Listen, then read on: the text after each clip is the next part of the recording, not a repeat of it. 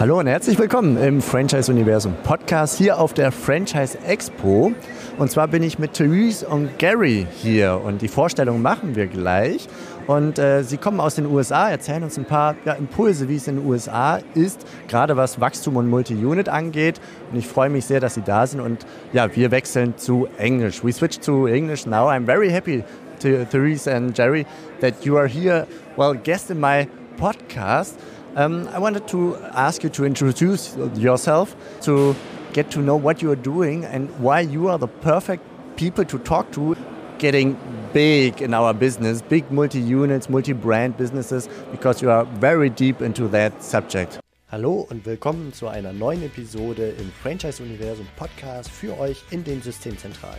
Mein Name ist Steffen Kessler und ich helfe euch, die passenden Menschen zu finden und von euch zu überzeugen, um sie dann zu erfolgreichen und das ist mir wichtig, zufriedenen Franchise-Partnern zu machen. In meinen Worten heißt das, indem wir unser Glück mit anderen teilen. Viel Spaß mit dem kommenden Impuls. Therese, would you like to introduce yourself? Certainly. Um, uh, Therese Tilgen is my name. Uh, I am the co founder and CEO of Franchise Update Media. We've been in business uh, well over 35 years now. And when you, you've been in business that long, you, you learn a thing or two along the way. Uh, we have a number of different products and services that we offer the franchise community. Uh, we serve franchisors. That's where we started. That's our foundation. And we serve multi unit franchisees as well and uh, individuals looking for franchises or that want to grow as multi unit franchisees. And we do that through our conferences nationwide. We do that through our magazines, and we do that through a very robust website called franchising.com. Hi, I'm Gary Gardner, and I'm chairman and co founder of Franchise Update. And uh, Actually, um, we had several domains in the beginning uh, when the internet was just becoming popular and we were all discovering it. Uh, the important thing is, no matter what the domain name is, is you have to have the proper content for your audience to attract and, and serve them. So, you know, we work really hard as a publishing company to make sure that we produce relevant content and educational information for franchisors, for multi unit franchisees, uh, and for first time buyers uh, to some extent as well. What I wanted to ask you is well, if we look to the US, people talking about multi franchisees or even multi brand franchising, well, it's not only like at our place, like four, five, maybe 10 units. They run like 300, 400 units. So in the US, you can think even bigger than we are used to it in our small little German country.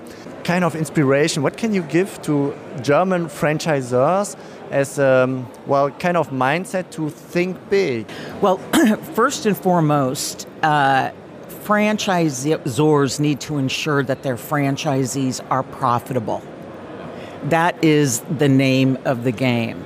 And if they are profitable, I guess the, the, the, the the ultimate reason why franchisees grow into multi unit and multi brand is because their entrepreneurial spirit won't keep them with just one unit. They want to go, they want to grow, they want to grow their people, they want to grow their business, they want to grow their profitability. And we identified this trend about 24 years ago. We started noticing that there were restaurant franchisees. That's really where it started, that had maybe, you know, five or 10 units. And as we were you know, interviewing them, learning more about them, uh, one of the things we learned is that uh, there was more opportunity to create profitability and employment opportunities through go- growth. And then there was the the, the big um, recession of what year, Gary? The high tech, the dot com. That crash. when the de- when the dot com crash happened, I think that was a pivotal pivotal point in the growth of multi unit franchisees. And the reason is you had a lot of white collar individuals that put their trust in corporate America and then lost their trust because they were just cut loose and let go. However, a lot of them had packages, financial packages, when they left. And uh, many decided, I want to take charge of my future I want to run my future and I'm going to do it on my own terms. And so franchising went through explosive growth at that time. And these folks, as white collar franchise, as white collar individuals, uh, knew marketing, they knew management, they knew financial statements, they they knew it all. So one unit wasn't satisfying. They're like, let's just go and let's go big. And that is really when, that's when we started our conference, our multi unit franchising conference, noticing this trend. Not long ago, Gary, I had a podcast um, episode. We talked about the lock in effect. If a, a franchisee, a multi unit franchisee, gets this big, that he gets a lot of power, even on the franchisor he, the franchisor is not free to decide anything anymore because the, he fears the franchisee might say, okay, now um, I'm not going to follow you that way. And he has too much power because he has like, I don't know, the half of the units or maybe even a quarter of the units.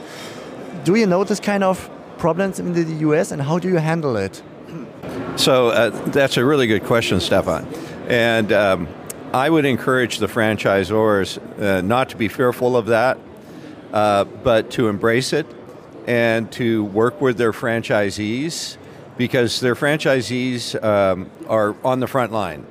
They're the ones out there in operations, and many times the franchisees will have, you know, good suggestions on operational or product innovations, and um, you know, when we talk about control, of course, your contractual, you know, your co- contracts have to be uh, proper and you know set up with you know a good attorney that can write a proper contract but but you can also embrace you know that part of uh, the business cycle and what's going on there and get your franchisees involved because they are your children really.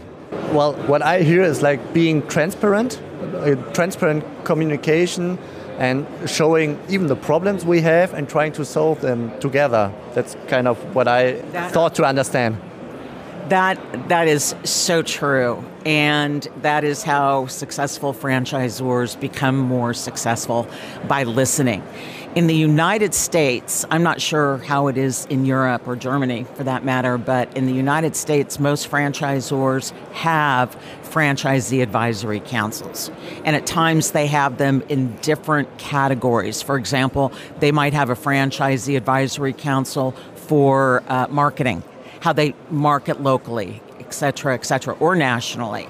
And um, so these are very common. I frankly do not know a franchisor in the US that does not have a franchisee advisory council. And some have franchisee associations that franchisees have started when they felt like the franchisor wasn't listening. And the bottom line is, those have been very effective too. So, as Gary mentioned, it's really about communication and, and franchisee profitability franchisees being paid attention to because then, you know, the world's your oyster. You can just keep growing with these successful franchisees. And wouldn't you say, Gary, today that smart, and I use this word uh, lightly, smart franchisors are not threatened by franchisees that become larger than them with their corporate stores because of the communication and you know the continued um, engagement they have with one another. It used to 20 years ago, absolutely, they were threatened, yeah. but there's been an evolution. Okay. From from my point of view, they are not threatened as well because they have different customers. Talking about customer, the customer of the franchisor is the franchisee, yes. and the customer of the franchisee is the final customer who eats the pizza or whatever it is um, so they can't be threatened in a theoretical way, right. seeing it because uh, they have different business models. Right. And it would be great if the franchisee is kind of a the hero of the story. If your franchisees are not successful, then your franchise is not going to be successful. Um, talking about communication, Therese, I know that you are, for a long while, you are looking to the female way of running a franchise system. The first question would be the communication of female franchisees or even franchisors. Is it different to the male part of it? Do they communicate in a different way? Do they run their business in a different way? Well, I, I think we have learned over time that women uh, tend to have more empathy, therefore, are, are, are really good managers. And uh, the listening skills tend to be greater than those of their male counterparts. And that is any, anything you read in the US. Um, studies that have been done, etc., about women excelling in business. Uh, you know, women are off the charts in comparison. Um, of course, there's been an evolution. 20 years ago, you know, the, the franchise industry was very male dominated. And when Gary and I started in business, it was very, very male dominated. What is really exciting to see today is the number of women that are getting into business as franchisees, but who are also growing through um, franchisor organizations and running them. And I would say, as a, a woman, that the opportunities at the corporate level, at the franchisor level, are really strong, especially if it's a, a younger franchisor, because you can pave your way and really make a difference and be counted and grow through that organization. Um, not to say you couldn't do it at a larger organization, but I think that's where women really, you know, got a foothold in franchising.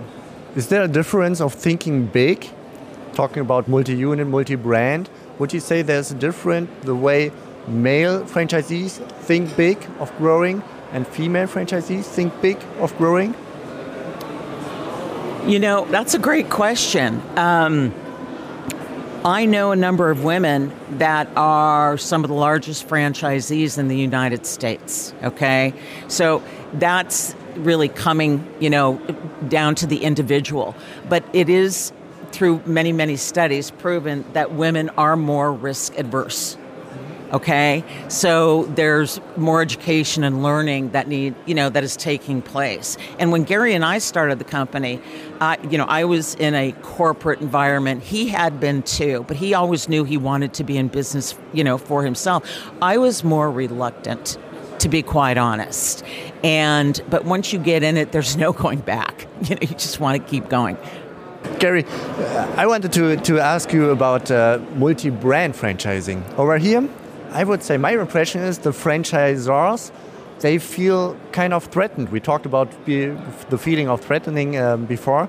They feel threatened of franchisees who suddenly want to start a second brand franchise business. I don't know how well the development was in the US because from my point of view in the US it's quite normal to not only to run a whatever Pizza Hut or whatever Domino's to, to, run several brands, and nobody has is in fear of it.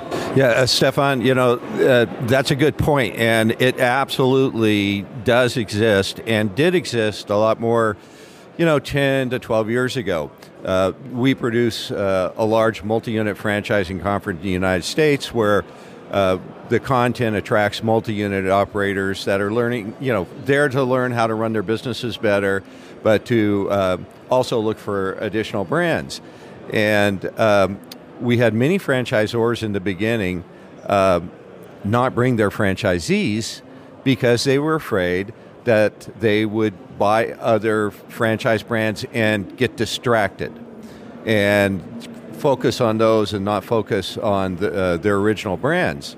But what we've discovered is it's it's quite the opposite. They may be interested in another brand, but they also get energized to expand their own original brands. So I would encourage franchisors uh, not to do that. You know, not to be fearful of the franchisee being distracted because if the franchisee is also looking for another brand, it means they have a large appetite. It means they want to grow. And you're not going to stop them. Yes, you, you, you won't stop them anyway, so help. You might lose them Yes. if you say no. Oh, if and you- it happens. Yeah, help them and encourage them because they'll, if they buy another brand, they'll end up expanding more of the original brand too. You know, and again, it comes down to me. Um, I remember when we first started coming to Europe and we were talking at different conferences about multi-unit franchising. Um, one of the objections that was continuously thrown out is that, oh, you know, how can we? It's it's so hard. It looks so hard to to expand. How can I be in Italy and expand in Germany or any of the other countries because of you know the cultural barriers or a language barrier? And I said, well, yeah, there are challenges, but it all depends on your appetite. It's not for everybody, but if you have the appetite, you'll find the way to overcome the obstacles and to get it done. All right, Therese, Jerry, thank you very much for joining this little podcast. It was a great pleasure hosting you over here and talking about, well, talking about growing big from the American, the US point of view, because I think we can look over there and, and try to get a feeling, even though our country is kind of the size of, I don't know, maybe Florida or something, and, and you are 50 times bigger. So I think we won't get there that one franchisee only in Germany would open 300 or 400 units. But think still the thinking about it, and well, we have some neighbor countries as well. We might try. So thank you very much for giving us a little inspiration in that direction. Thank you. It's it's it's been really a pleasure. Thank you. And have a good time in Germany. So much. Thank you, Stefan. Bye bye. Bye. Das war's für heute von mir hier im Franchise Universum Podcast. Ich freue mich, wenn für euch ein passender Impuls dabei war und wenn ja, dann leitet ihn gerne an eure Kollegen innerhalb der Systemzentrale weiter und ganz besonders empfehlt sehr gerne diesen Podcast an eure befreundeten Franchisegeber und Franchise Manager, denn es ist natürlich noch lang nicht jeder in der Podcast-Welt angekommen. Und sehr gerne hinterlasst mir eine nette Bewertung auf iTunes. Das hilft mir, diesen kleinen Nischen-Podcast für die Franchise-Wirtschaft leichter auffindbar zu machen. Ich wünsche euch eine gute Zeit, teilt euer Glück, euer Wissen, euren Erfolg mit euren Franchise-Partnern. In diesem Sinne macht es gut, bis zur nächsten Episode. Ciao.